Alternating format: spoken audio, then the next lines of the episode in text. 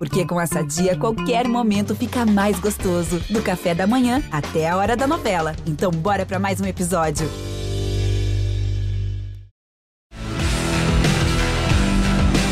Na ponta dos dedos! Hora de velocidade no GE.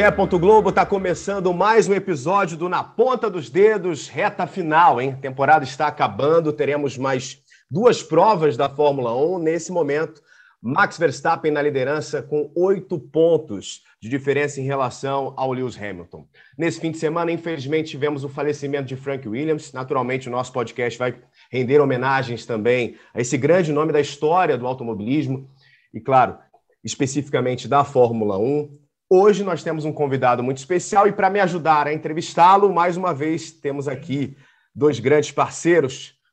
Começando com ele, o pai da Amanda, pode soltar a vinheta. Rafael Lopes! Tudo bem, Bruno? Um abraço para os amigos ligados aqui no podcast Na Ponta dos Dedos. Nosso convidado, que daqui a pouco a gente vai revelar para você que está ouvindo aí o podcast. Notícia triste do fim de semana, claro, a morte do Frank Williams, né, 79 anos foi divulgada na manhã de domingo, né? Um cara que teve uma carreira gigantesca, é, participou, é, montou uma equipe junto com o Patrick Head, já tinha tido uma equipe antes, é uma equipe que inovou é, em várias coisas na Fórmula 1, uma das maiores vencedoras de títulos da história da categoria, uma pena, né? O Frank era um personagem daqueles true racers, né? O cara que gostava realmente do que estava fazendo, gostava de estar presente nas corridas, era uma grande perda para o mundo do automobilismo, sem dúvida alguma. Vamos ter que providenciar para 2022 uma vinheta para ele também. Enquanto isso, a gente finge aqui que ele tem uma vinhetinha, mais ou menos assim. Luciano Burti! Fala, Luciano, tudo bem? Fala, Bruno. Fala, Rafa. Prazer estar com vocês.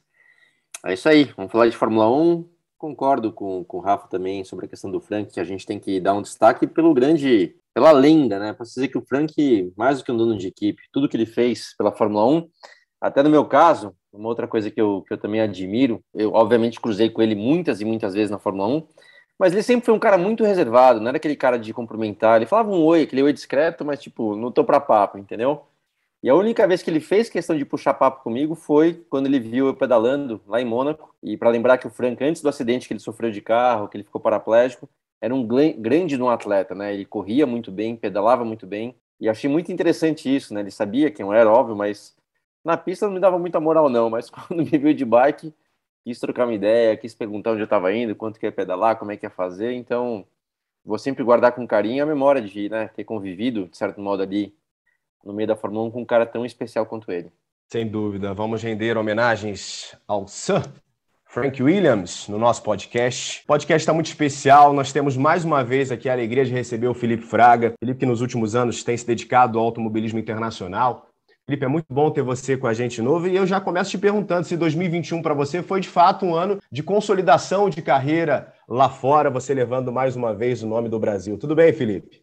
Tudo bem, obrigado pelo convite. Uma honra estar aqui com vocês, inclusive com, com o Burt aí hoje. Faz, faz tempo que eu nem falo com ele, mas ele foi meu primeiro companheiro de equipe na Stock e, e eu tenho um carinho muito grande por ele. É, eu, toda a minha família, a gente gosta demais desse cara, ele é especial.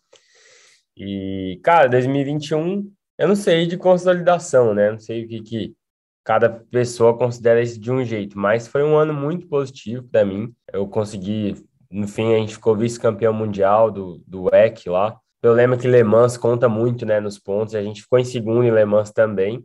Então foi um ano muito positivo. Primeira vez que eu faço esse campeonato inteiro. E o IMSA, de cinco corridas que eu participei, eu ganhei quatro e uma em terceiro lugar. Então acho que foi um ano perfeito. Tirando o comecinho lá, com aqueles probleminhas de visto, né, viagem, etc. Foi um ano muito positivo. Agora já preparando 2022.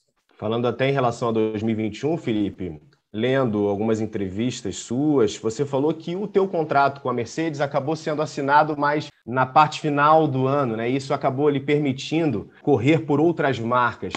Como é que é a tua expectativa nesse momento em relação a 2022? Você acredita que vai correr os mesmos campeonatos? Vai ter ainda a opção de correr por outras marcas, agora que você é um piloto de fábrica da Mercedes? É, o meu contrato com a Mercedes ele já vai encerrar agora, final do ano. Estou falando com eles e estou negociando outras possibilidades. Eu acho que uma certeza é que eu vou continuar no IMSA, né, que, que é nos Estados Unidos. E mesmo se eu fechar ou não com a Mercedes, é ok eu correr no IMSA, porque como é um protótipo lá, para eles não tem problema nenhum. O problema é mais eu andar com outro, outra marca, né? E como o protótipo é um negócio meio sem marca, seria tranquilo. Então, eu posso dizer que no IMSA, quase certeza que eu vou estar tá lá. Eu estou me organizando já tudo com o contrato e a equipe. E aí, esse outro, os outros programas que eu estou agora em discussão. Estou vendo o que, que, que, eu vou fazer, o que, que eu devo fazer. Até hoje, assim, é um dia bem importante que eu estou falando com as equipes. Mas vamos ver, vamos ver o que, que vai virar. Ô, Rafa, o campeonato do EC terminou lá no Bahrein e o Felipe conseguiu um bom resultado lá, né? A gente sempre fala no final dos campeonatos que, por vezes, as últimas provas têm esse caráter também, né? Como o resultado dura mais tempo, a gente fica lembrando dos resultados por mais tempo. Sem dúvida nenhuma, um, foi um passo importante para o Felipe ter esse resultado, correndo pela TF Sport e em mais um ano dedicado ao automobilismo internacional, Rafa. É, exatamente. Felipe é um talento, campeão da Stock Car aqui, o mais jovem campeão até hoje da Stock Car. Esse recorde ainda vai demorar muitos anos aí para ser batido. Fazendo uma carreira muito legal lá fora. Ele, quando saiu da categoria aqui no Brasil, falou que queria consolidar uma carreira internacional. Está conseguindo, está sendo muito elogiado lá fora. Imprensa americana, imprensa europeia, todo mundo fala muito bem do Felipe. E esse ano foi ótimo para ele, né? O EC com bons resultados, o IMSA, inclusive, né? Aquela última corrida em Road Atlanta, né? Também com na Petit Le Mans, também com grande resultado estava assistindo inclusive a corrida, foi a corrida inclusive que o Felipe Nasser acabou, acabou, ganhando o título da DPI, da principal categoria de protótipos lá, o Felipe corre na LMP3, né, lá no IMSA, então foi um grande ano. Felipe, eu queria saber, você está falando, você falou aqui sobre o teu futuro, falou que está nas negociações ainda, mas teu, teu plano é continuar na Europa, continuar uh, lá fora durante, algum, durante algumas temporadas, né, você sempre quis isso, né? É, não, certeza que mais um ano, é, certeza que eu vou correr lá. Eu acho que eu estou num período agora bem bem tenso, assim, porque eu acho que já há dois anos, né, que eu, que eu fiz lá, mas primeiro ano não considera muito, porque foi aquele, aquela bagunça de Covid, sem correr direito e tal. Então eu acho que eu preciso dar mais um ano, mais um, né, mais um ano de dedicação para esse meu projeto fora, para ver o que, que vai virar. É, eu acho que correr numa fábrica é super legal, acho que quando eu saí da Stock Car, o meu foco era só isso, era virar piloto de fábrica. Da mesma forma que quando eu estava na Stock, era o quê? Eu queria ser o campeão mais jovem. Então, eu botei na cabeça e o negócio saiu e deu certo. Agora, também é aquela coisa, às vezes você também cria uma expectativa de estar num lugar e às vezes ela não é como você espera. Então, não que eu esteja insatisfeito, mas é o que eu estou solicitando e é a minha briga agora, é que eu quero correr nos campeonatos principais, com os pilotos principais da, da empresa, né, da marca, porque esse negócio de ficar correndo na Pro-Am, entendeu? No EC, no IMSA, ali, eu acho que acaba dando uma sumida, assim. Não que não seja importante, porque eu acho que hoje as provas de endurance, se elas ainda existem, é por causa dos pilotos amadores, dos bronze. Eles fazem um papel mais importante do que as fábricas, na minha opinião. É eles que estão né, fazendo o negócio tá vivo. Mas eu tenho muito interesse de correr no negócio profissional 100%, que eu acho que é isso que vai consolidar a minha carreira internacional. Então é isso. Eu estou nessa briga agora, estou pedindo e brigando, tentando me colocar no lugar certo, com as pessoas certas para o ano que vem. Mas é difícil, né? É uma, é uma machadada a cada reunião. É difícil fazer o negócio dar certo do jeito que a gente sonha, do jeito que a gente quer. Então é isso, mais um ano com certeza 100% focado na minha carreira fora. E aí depois a gente vê o que vai fazer da vida, se volta para estocar, se fica lá, se vou vender jet ski, é isso aí. Vamos, vamos ver. Burt, o Felipe falou aqui da relação de vocês, do início dele na Stock. Como é que você tem acompanhado a carreira internacional do Felipe Fraga? Bruno, primeiro eu preciso falar, né? Até pode ver, eu chamo ele de moleque, sacanei ele o tempo todo, que meu, o Felipe, e eu falo isso claramente assim. Óbvio que eu sou um cara super competitivo. Qual piloto, ou qual competidor não é competitivo? Não tem como, né? Mas teve uma coisa com esse moleque, cara, que foi diferente. Ele foi meu único companheiro de equipe, apesar, aliás, eu tive grandes amigos companheiros de equipe na estoque. Né? Não todos, mas a maioria, talvez. Mas o Felipe foi o único que eu. Não é que eu não tinha competitividade, eu tinha competição dentro da pista. Até a gente. Né, ele contava com a velocidade, com aquele ímpeto mais jovem, eu tinha experiência. Era o primeiro ano dele, na estoque, em 2014. Então a gente se, né, a gente se pegava na pista ali do, do jeito bom, mas fora da pista, cara, eu torcia por ele. Né, eu queria bem, ele falou da família dele, o pai, a mãe, um amor, o Vilmar, que nos patrocinou, um grande amigo nosso, também um amor de pessoa. Então, era uma coisa gostosa de estar junto ali com o Mauro Vogel, que é também outro que dá até saudade, né, do, do, do tempo ali com o Mauro. Então, a gente tinha uma relação muito boa, que era justamente ele iniciando a carreira e eu já no meu fim de carreira, né? Então, foi muito legal, sempre né, acompanhei, sabia que ali tinha um baita piloto, um moleque super talentoso, que precisava só ganhar experiência e rapidamente ele já foi campeão da estoque. E quando eu vejo né, dessa tensão que ele está falando, cara, isso aí faz parte do jogo, né? A gente sabe que muitas coisas não estão em nossas mãos, mas o principal ele tem. Ele tem o talento, ele tem a velocidade, o moleque do bem, família boa. Então as coisas acontecem, né? A gente sabe que de um jeito ou de outro, às vezes não na hora certa, não do jeito que a gente quer, mas tenho certeza que as coisas vão acontecer.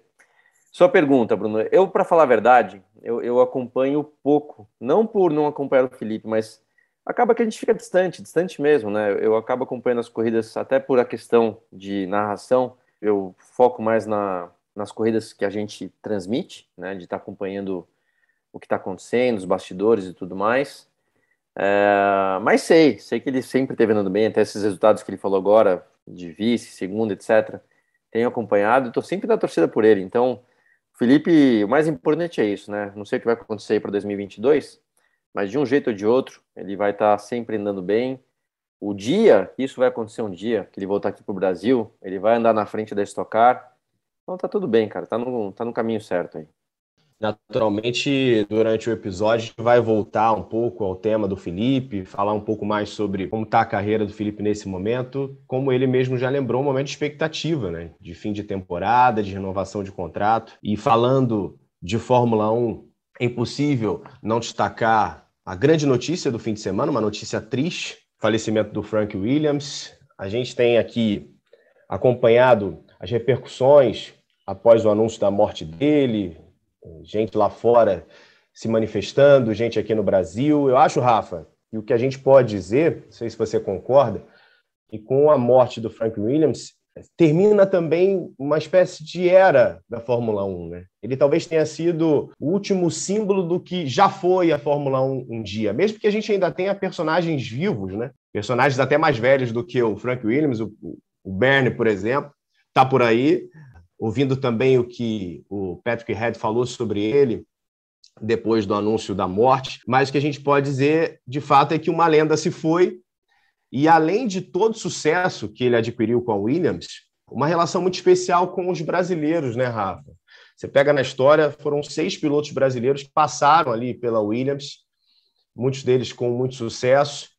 E no ano passado, o Frank já tinha sido internado, né? Foi inclusive mais ou menos nessa época do ano, ali em dezembro, ele foi internado, recebeu alta.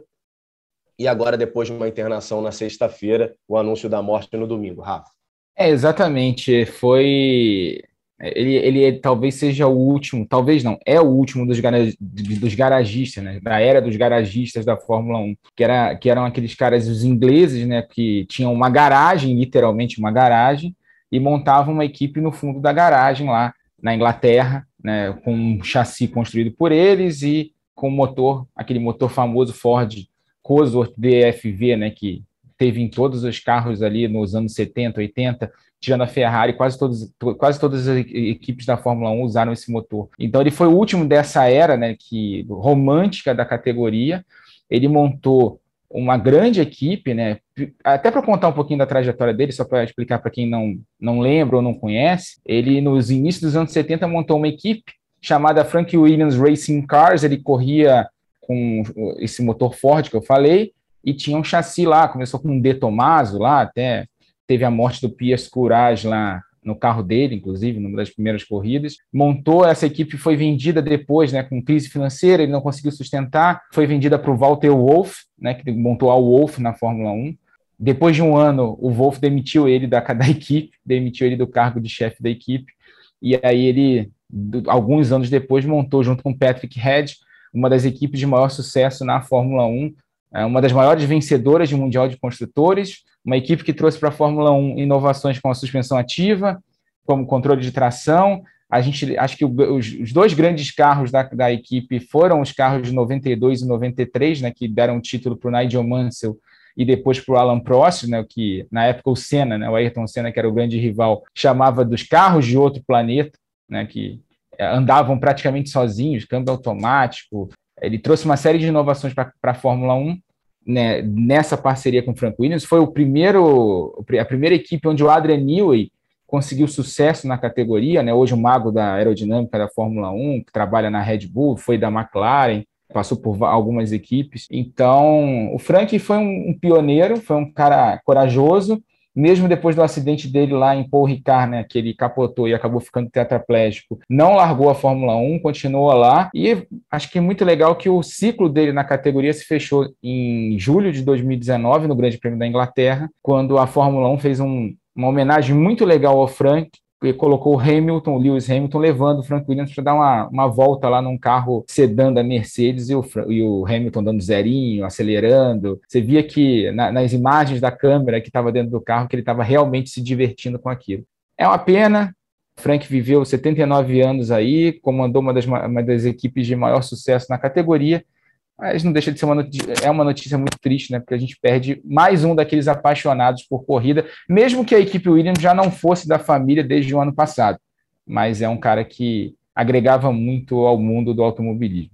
E aí, Burt, ouvindo o Rafa lembrar de momentos da vida do Frank, dá para a gente dizer que ele viveu os dois lados da história, né, de uma forma muito intensa. Você pega os resultados da Williams nos anos 80 e 90, num espaço de 17 anos, ele vence nove vezes o título de construtores e sete vezes o título de pilotos, o último em 97 com o Villeneuve. E ao mesmo tempo, depois, ali nos anos 2000, a Williams começou a viver uma fase ruim, que foi progressivamente piorando, né, até chegar ao momento como na temporada passada que a gente viu a Williams passar zerada de pontuação, justamente no ano em que marcou a venda da equipe da família Williams. Bruno, é, é, o Frank até, se você pensar, que eu me lembre, tá? Assim como teve tiveram alguns no passado que eu não estava acompanhando, não tinha idade para acompanhar. O Frank é um dos, dos raros que você não consegue falar da equipe sem lembrar do dono, que nem era o Ken por exemplo, né? Você fala, não é só pelo nome, mas você fala da Tyrrell, você lembra do Ken ou vice-versa. E o Frank é isso aí, né? Até tem um documentário muito legal da Williams, que é o documentário da Williams, que também é do Frank Williams, que, cara, o, o, Frank literalmente morava dentro da oficina. Ele tinha um quarto dentro da oficina Williams. A gente sabe que dinheiro não era um problema, ele poderia ter sua casa, mas ele morava dentro da oficina. E até a, a, a filha, né, a Claire, brincava: pai, quanto é que custa um, um jornal hoje em dia? Ele chutava tudo errado, ele não tinha noção do mundo, fora a Fórmula 1. Então, é um cara que, quando se fala de true racer, meu, ele realmente viveu respirando Fórmula 1 a vida inteira, né? E até também, Bruno, quando você fala desses anos de sucesso, nem me lembrava, nem me lembrava que eram tantos títulos assim em 17 anos, tá? Mas principalmente quando você fala também da decadência depois da Williams, tem muito a ver com o Frank, porque foi quando ele estava, ele sempre teve uma saúde debilitada, né, por conta do acidente e depois de alguns anos começa a ficar muito fraco, né? Você vê ele na pista ali, realmente era era, era triste de ver às vezes, sabe? Assim, ele muito debilitado. Então, esses últimos anos aí, os últimos talvez cinco anos da equipe, um pouquinho mais talvez, tem muito a ver com ele que não estava mais presente ali, né? Ele não estava mais presente no, no, ponto de comandar a equipe. Ele estava presente fisicamente, mas era mais uma vontade até pessoal de estar tá participando daquele circo, mas ele não conseguia mais comandar a equipe. E foi quando realmente a equipe deixou de ser a Williams que a gente conhecia. Então uma coisa está muito ligada à outra. Não dá para ter a, a equipe Williams que era antigamente sem o Frank né? Não tem como de ter o mesmo sucesso. Vai fazer falta, vai fazer muita falta porque na Fórmula 1 a gente tem acompanhado um campeonato incrível esse ano dentro da pista, mas personagens como esse, que tem o DNA da Fórmula 1, o DNA de competição, de carro, não são apenas caras de negócio, né? A gente vê, sem desmerecer o Toto Wolff, Toto Wolff é um excelente gestor né, de empresa, é um cara do mercado financeiro, um cara muito bom de negócio, que até tentou ser piloto ali e tal, mas não é um racer, é o tipo do cara que se for de repente trabalhar no mercado financeiro vai ser bem sucedido também. E não esses caras que são somente cheiro de gasolina, entendeu? Então é, vai fazer muita falta o Frank e ao mesmo tempo, né, quando a gente fala que é uma pena, eu imagino também que chega uma hora que ele já está tão sofrido, né, tão debilitado que acho que é um grande alívio e descanso para ele e para a família também, ele né, deixar de estar naquela situação, porque com certeza ele não estava mais curtindo muito estar por aqui da forma né, fraca e debilitada que ele estava. Então, que ele descanse em paz.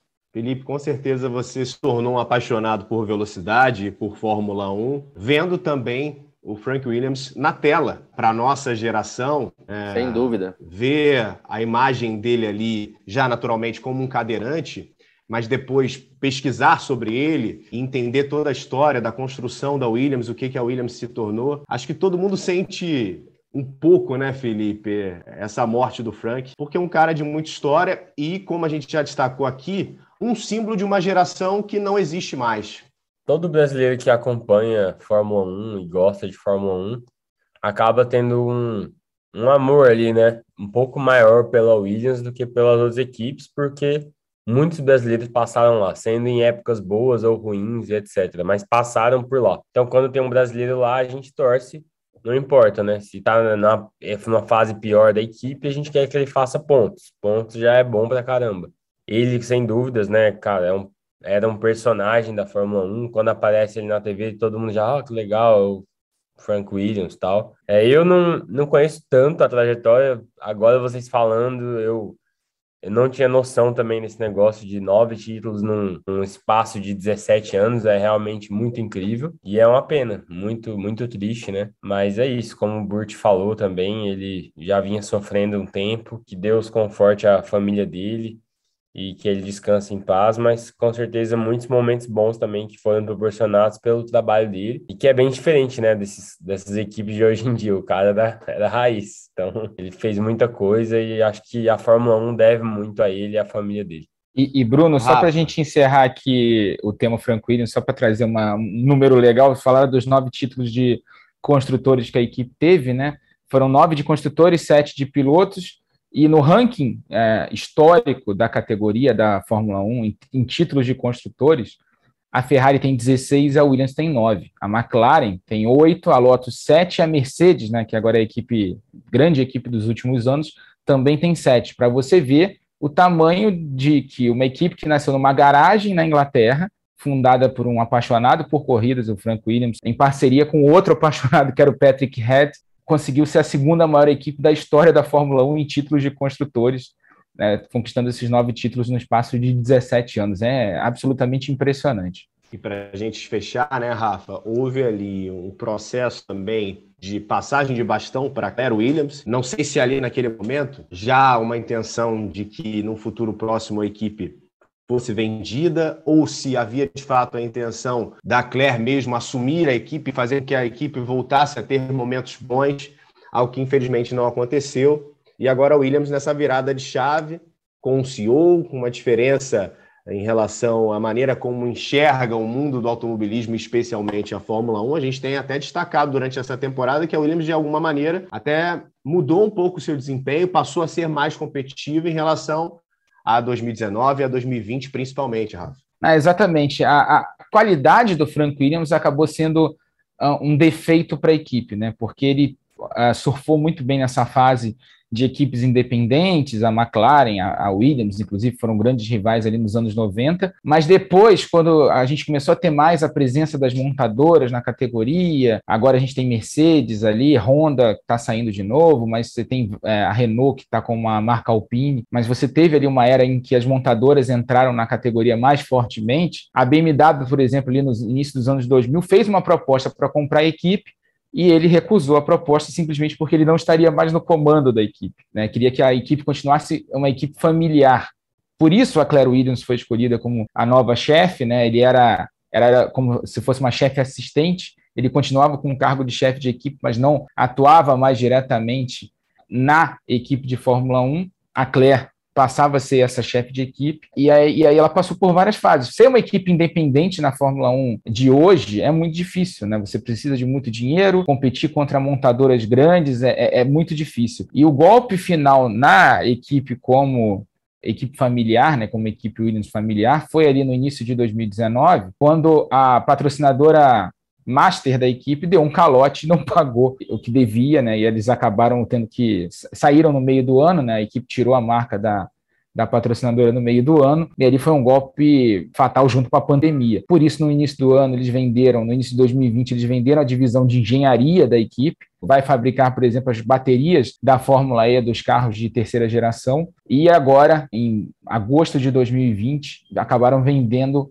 a equipe de Fórmula 1 para um fundo de investimentos americano chamado Dorilton Capital, e aí encerrou de vez a trajetória da, da equipe familiar Williams na Fórmula 1. O nome continua, mas a família não está mais, né? Então, a ideia de ser uma equipe familiar acabou meio que sendo a responsável pelo sucesso da equipe e depois pelo, também pela queda, pela decadência da Williams na Fórmula 1. Agora, Burt, chegamos à reta final dessa temporada da Fórmula 1. Como a gente destacou aqui no início, o Verstappen agora com oito pontos de vantagem em relação ao Hamilton. E no final de semana com uma prova nova. Pela primeira vez teremos um GP em Jeddah, na Arábia Saudita pista com características de rua, num campeonato apertado como esse. Você tem visto Burt nessa última semana? Havia ali aquela expectativa, né? Será que eles vão entregar o circuito pronto? Está gravando aqui, certamente a galera da manutenção está colocando os parafusos lá na Arábia Saudita, está certamente fazendo alguns ajustes. Mas como é que você tem é, com as informações que a gente já tem, olhado para esse fim de semana na expectativa de mais uma prova da Fórmula 1, a penúltima e a primeira na temporada que pode matematicamente dar um título, mesmo que improvável ainda, para o Verstappen, Burt. Olha, acho que vai ser um, uma baita prova pelo seguinte, concordo com você, os caras estão lá sim, apertando parafusos, usando aquelas ferramentas de precisão, martelo, porrete, serrote, tudo que precisar. Felipe sabe muito bem, a gente com a Stock Car, quando chegava em pistas, né, como Salvador, Ribeirão Preto, era sempre assim, a gente estava lá tendo briefing de piloto e os caras fazendo a pista. Óbvio que são mundos diferentes, mas no final é muito parecido. O trabalho lá na Arábia Saudita está atrasado, foi atrasado, então devem estar tá correndo, mas vai, tá, vai ter a corrida, vai estar tá tudo pronto. Fiquei surpreso por ser uma pista tão veloz quanto aparentemente ela é, uma pista de rua, mas muito veloz. Lembro que, né, numa pista de rua eu sempre vou postar é, mais na RBR por conta da pressão aerodinâmica, da aderência mecânica, etc. Mas o que a gente tem visto nas últimas provas, falando em velocidade alta, nas retas, né, a Mercedes tem sido muito superior. Aí tem aquele papo, ah, não, mas no Brasil o Hamilton tinha um motor novo, por isso que andou, ah, não, tinha o um negócio da da asa traseira da, da Mercedes, que agora que checaram direito lá, mudaram a asa, já não é tão mais veloz quanto era. De verdade, Bruno, tá tudo em aberto. Ninguém, na minha opinião, quem quiser falar que tem favorito, tá falando sem realmente saber, tá apenas chutando. A gente não tem certeza de como é que é a pista, de como é a aderência, de como é a ondulação, de como vai ser o efeito em relação à parte mecânica, aerodinâmica, de reta, enfim, tem que esperar para ver. Eu realmente duvido que acabe esse final de semana, salvo um problema. Problemas acontecem. Com carro de corrida é isso aí. Pode dar um problema para o Hamilton, como pode também dar para o Verstappen. Tudo pode acontecer. Mas eu acho que a decisão vai para Abu Dhabi. Mas vai depender muito desse final de semana. Vou repetir o que eu já falei algumas vezes. Se o Hamilton, se a Mercedes tiver uma vantagem, o Hamilton vencer essa prova, quem sabe ali conseguindo colocar o Bottas entre ele e Verstappen, e for para Abu Dhabi ali, pelo menos empatado, com uma pequena diferença, é muito difícil o Verstappen conseguir batê-los em Abu Dhabi. Então, para a RBR e para o Verstappen é fundamental, fundamental andarem bem esse final de semana e conseguirem um bom resultado, senão o bicho vai pegar para eles. Como é que você tem visto, Fraga, esse fim de campeonato, com o Verstappen agora com uma diferença menor? Eu acho que para quem está olhando de fora, é, quando você pensa assim, olha, a penúltima prova do ano, no campeonato mais competitivo dos últimos anos, é uma prova nova, ninguém correu lá, está sendo construída agora. Até um outro detalhe, o Burt falou sobre a velocidade para uma pista que é uma pista de rua, algo que também chama atenção é a extensão do circuito, né? um circuito de mais de 6 quilômetros, algo que não é tão comum em pistas de rua.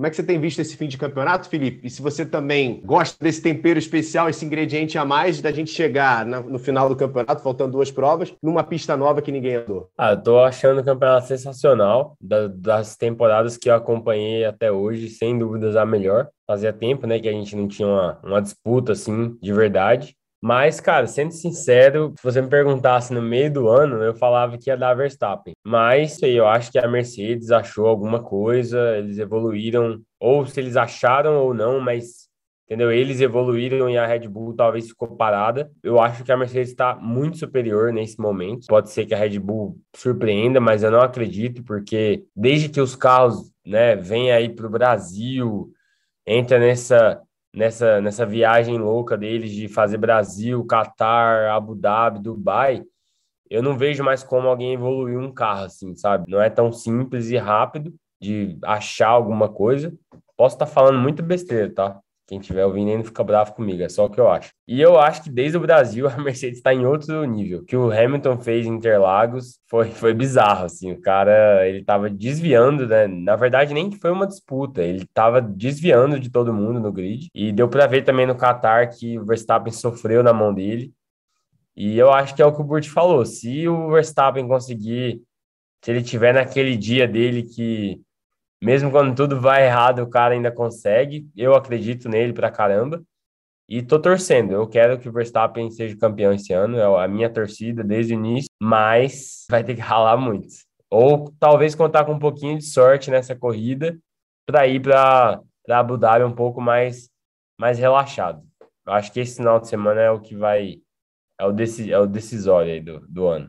E aí, Rafa, a gente está gravando esse podcast na terça-feira, a galera vai poder ouvir a partir de quarta-feira. O que, que, a gente já tem de informação, Rafa, em relação a essa possibilidade de uma troca de motor de combustão da Red Bull? Hamilton deve usar mesmo o motor que utilizou naquele show de Interlagos. Até agora, até esse momento da gravação, o que, que se tem de informação em relação a isso, Rafa? A informação é que o, a, a, Mercedes é, usou no, no Qatar o motor da Turquia, né? Foi a primeira troca que eles tiveram na temporada. O motor a combustão que eles trocaram lá em Istambul e ele ganhou a prova, né? Ganhou inclusive no Qatar com uma certa tranquilidade. Foi uma corrida amplamente dominada pelo Hamilton. E agora no Qatar, agora na Arábia Saudita e em Abu Dhabi, as duas últimas corridas do ano, o Hamilton vai usar o, o tal motor, né? O que eles que a, todo mundo chamou de canhão da Mercedes de Interlagos. Né? Eles guardaram é, esse motor novinho para usar nessas últimas duas corridas. Tudo porque é esperado que na Arábia Saudita, apesar de ser um circuito de rua, seja uma pista exigente para os motores, é um tempo grande de aceleração plena. Apesar de ser um circuito de rua, pode ser um contrassenso. Inclusive, o Damon Hill estava falando ontem, é, na segunda-feira, que olhou a pista, viu, a, viu os simuladores, viu a velocidade que vai ser alcançada lá em Jeddah, na Arábia Saudita, e está preocupado, inclusive, vai ficar muito perigoso, assim, tem pouca área de escape, Inclusive, os sauditas construíram um circuito de rua, né? É uma, eles construíram as ruas do circuito, né? Tipo, não é uma, uma, uma pista em, em, que eles pegaram trechos da cidade lá de Jeddah, não. Eles construíram um trecho lá, um, as ruas do circuito de rua, para você ter uma ideia. Então, para a Mercedes está tranquila a situação, principalmente para o Hamilton. E a Honda, inclusive, falou que queria ter trocado o motor do, do Verstappen, o motor a combustão, lá no Qatar. O problema é que a punição é, em que ele perdeu cinco posições no grid de largada por ignorar as bandeiras amarelas, saiu muito em cima do horário da corrida, então já não dava mais tempo de trocar o motor é, e ele perder mais cinco posições, né?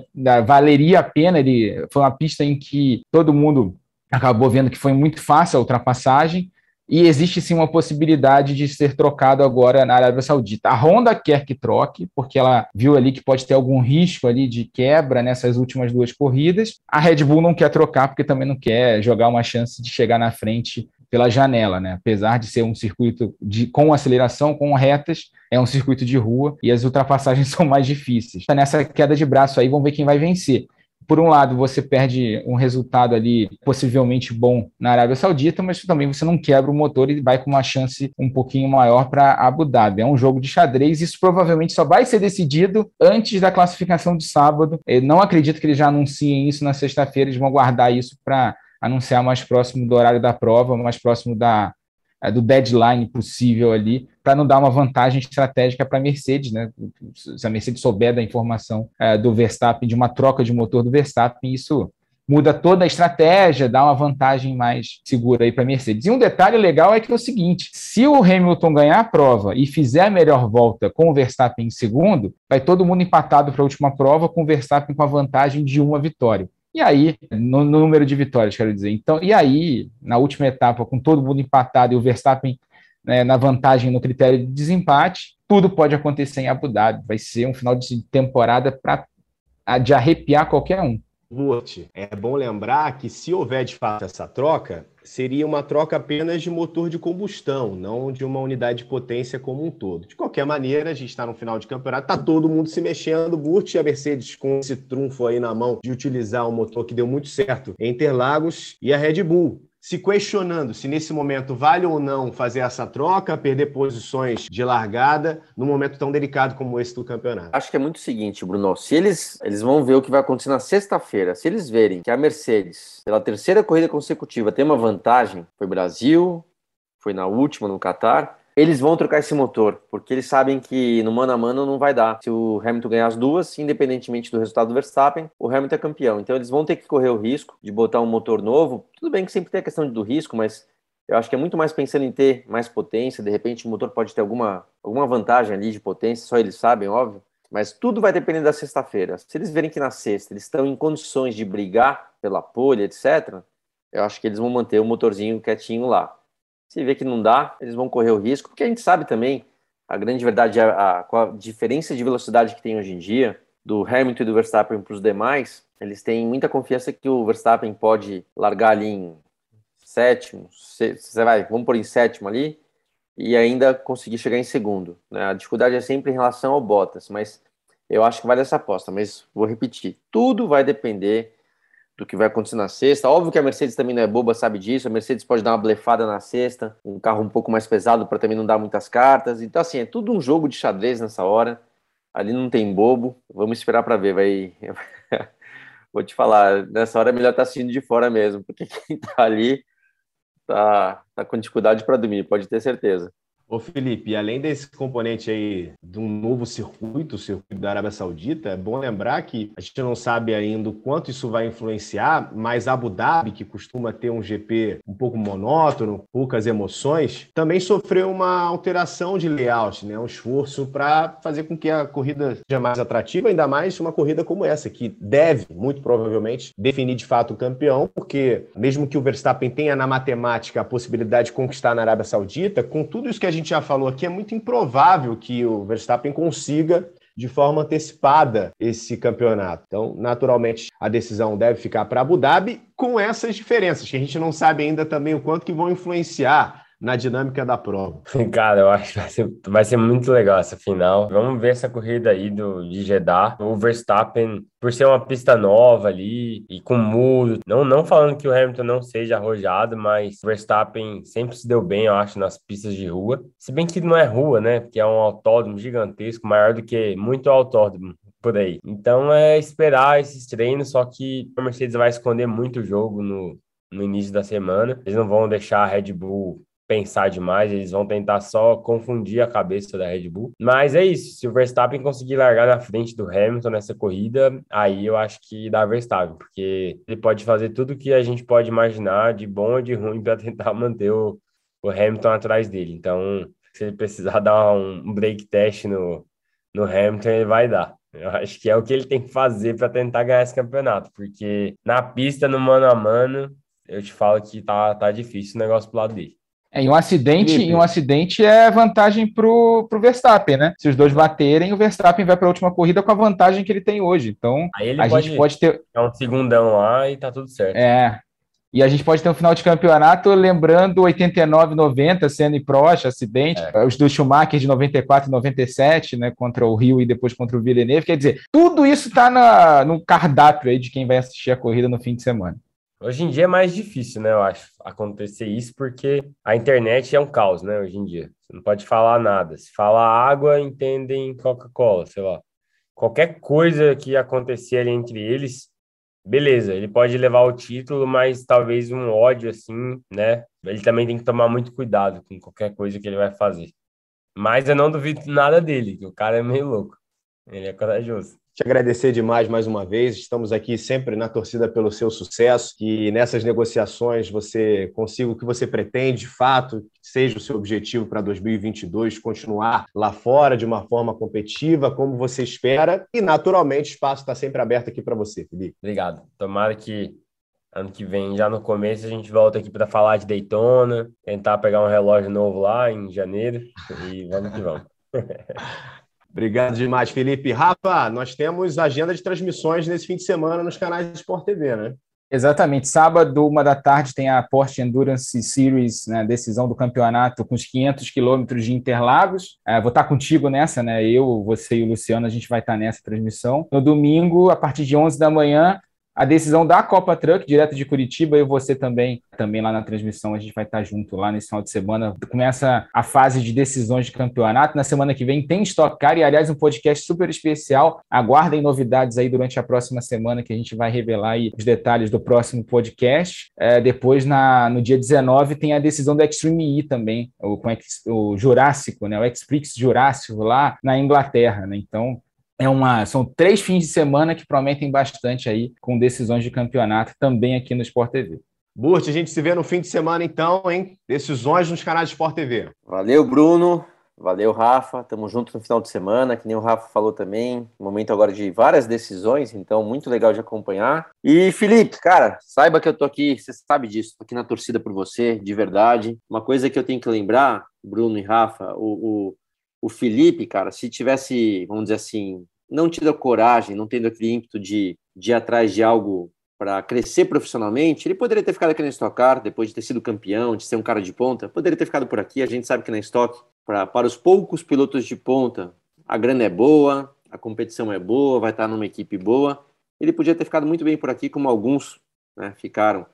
Mas não, cara, o cara foi lá com a cara e com a coragem num, num mundo que ele não conhecia, em pistas que não conhecia, em equipes que não conhecia, um desafio sempre, né, com esse lado de contrato, de negociação, mas independentemente do que aconteça daqui para frente, saiba que, meu, cara, você fez a coisa certa, você é um moleque super talentoso, um moleque do bem, que merece essa chance e você foi realmente para o caminho profissional do automobilismo. A gente tem grandes corridas no Brasil, a gente tem um automobilismo aqui que até nos enche de orgulho, mas a gente sabe também que o nível profissional do automobilismo é lá fora, né? Essa é a realidade, então é isso aí, velho. Você fez a coisa certa, tá fazendo a coisa certa. Estamos aqui na torcida. Obrigado. Manda um beijo para todo mundo aí, da família, Vilmar, todo mundo. Beijão para você também. Tudo de bom, cara. Valeu. Outro. Obrigadão, cara. Agradecendo demais o Felipe Fraga, o Luciano Burt, o Rafael Lopes. Lembrando que esse episódio tem a edição da Marcela Meive, a coordenação do Rafael Barros e a gerência do André Amaral. Velocidade nos canais Globo, emoção na pista ponta dos dedos.